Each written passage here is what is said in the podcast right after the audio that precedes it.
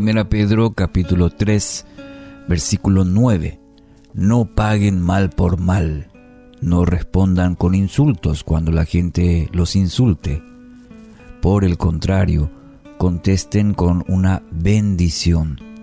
A esto los ha llamado Dios y Él los bendecirá por hacerlo.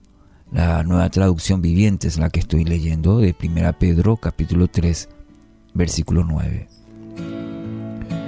la amargura.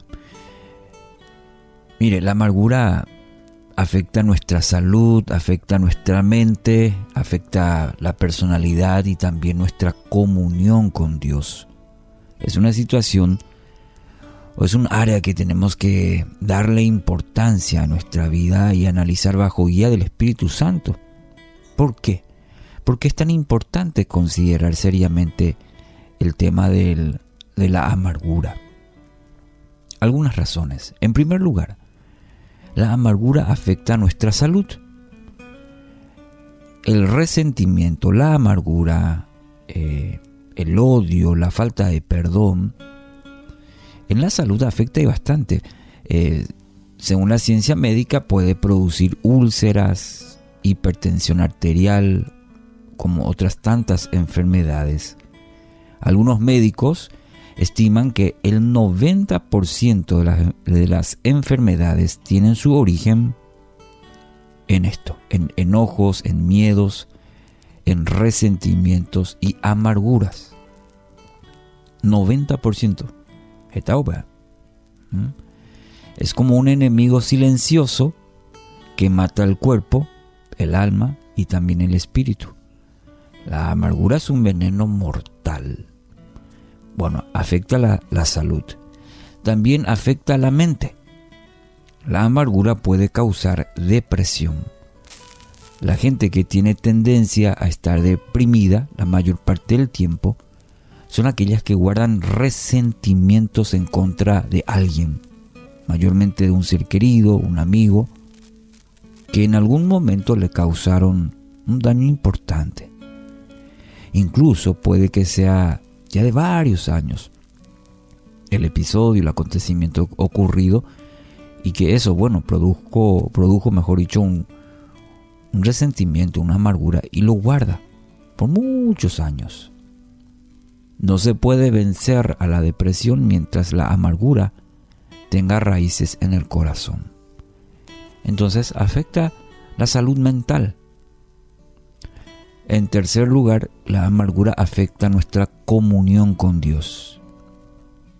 Parte del Padre nuestro dice así, perdónanos nuestras deudas, así como nosotros perdonamos a nuestros deudores. Y a veces lo repetimos, se repite mucho, y nos olvidamos la importancia o no, no nos hemos detenido a pensar un poco en esta frase, perdónanos nuestras deudas, así como nosotros perdonamos a nuestros deudores, a quienes nos han fallado.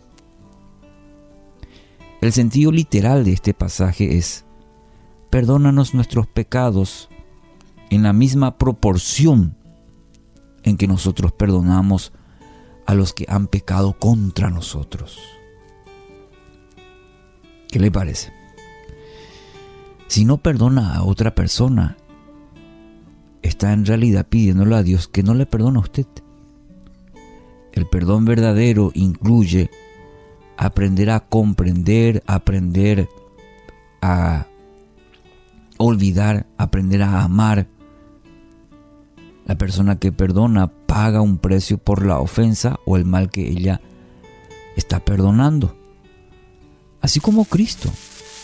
Sí, que en estos días se va a hablar y mucho sobre el sacrificio de Jesús y cómo perdonó nuestros pecados colgado en una cruz, colgado en un madero. Así como Cristo tuvo que pagar la pena de nuestros pecados para perdonarnos, por eso murió en la cruz. Y el hecho de seguir su ejemplo, perdonar. Colosenses 3:13 Dice de esta manera, sean comprensivos en las faltas de los demás y perdonen a todo el que los ofenda. Recuerden que el Señor los perdonó a ustedes, así que ustedes deben perdonar a otros.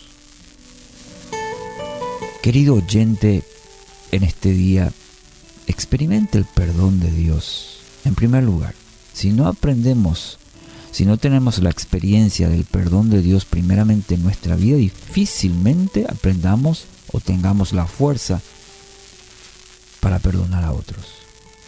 Yo quiero animarle hoy esta mañana a experimentar.